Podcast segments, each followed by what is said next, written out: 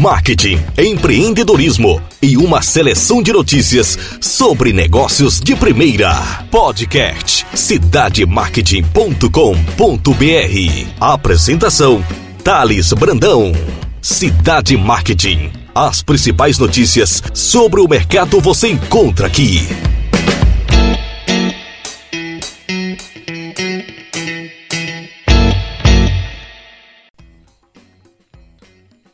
Olá pessoal, Thales Brandão do cidademarket.com.br. Agradeço a audiência de todos que estão nos seguindo nos agregadores de podcast. E nesse espaço hoje a gente vai falar sobre inovação no mercado aéreo e sobre o serviço de delivery de comidas amparado com essas novas tecnologias. A Agência Nacional de Aviação Civil, a ANAC, autorizou a fabricante Speedbird Aero a realizar entregas comerciais com drones no Brasil. Essa foi a primeira autorização concedida pela agência para a operação comercial de uma aeronave não tripulada, utilizando na entrega de produtos. A autorização habilita o modelo de aeronave remotamente pilotada a DLV-1 NEO a operar comercialmente em rotas específicas. Esse modelo também é o primeiro multirotor a receber autorização de projeto da ANAC, o que permite que as entregas com drones se tornem uma realidade no país para transportar alimentos e qualquer outro produto. A partir de agora, a Speedbird Aero poderá utilizar o drone para realizar entregas com cargas de até 2,5 kg em um raio de 3 km, inclusive em ambientes urbanos, mantendo margens de segurança estabelecidas no projeto, como não sobrevoar pessoas, manter distância de possíveis fontes de interferência eletromagnética observar altura máximas e mínimas de operação e as condições meteorológicas. É esperado que o ganho de experiência prática e o desenvolvimento de novas ferramentas e soluções tecnológicas permitirão no futuro operações cada vez mais avançadas, com menos restrições e em maior volume com manutenção de um elevado padrão de segurança operacional. Quem falou conosco foi o superintendente de aeronavegabilidade da ANAC, Roberto José Honorato. Abre aspas. No processo que levou a essa aprovação, as características técnicas foram exploradas com base em requisitos de segurança.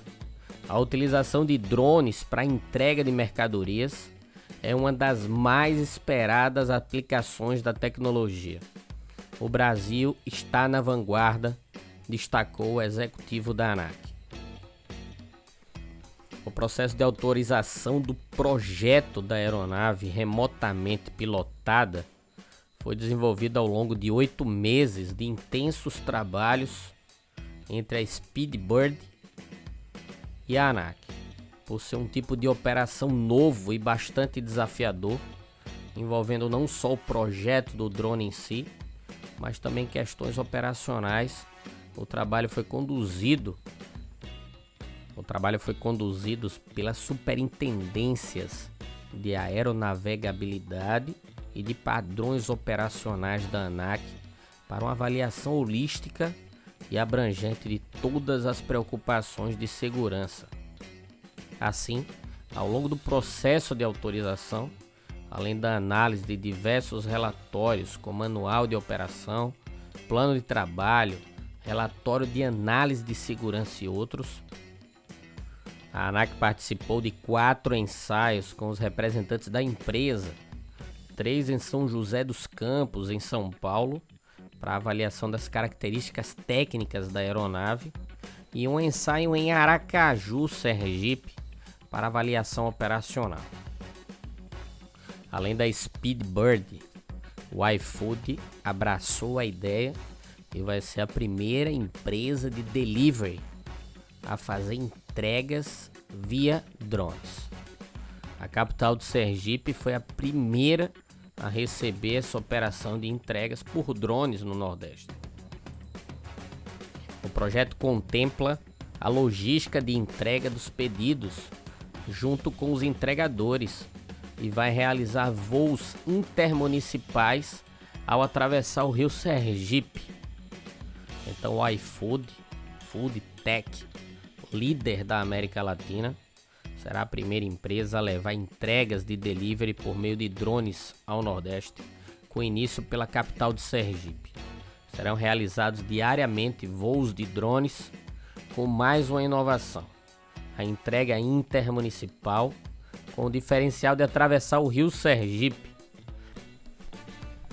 ligando a capital, Aracaju, ao município de Barra dos Coqueiros, saindo do Shopping Rio Mar, Aracaju, transformando uma rota que varia de 25 a 55 minutos por via terrestre em apenas 5 minutos e 20 segundos pelo ar.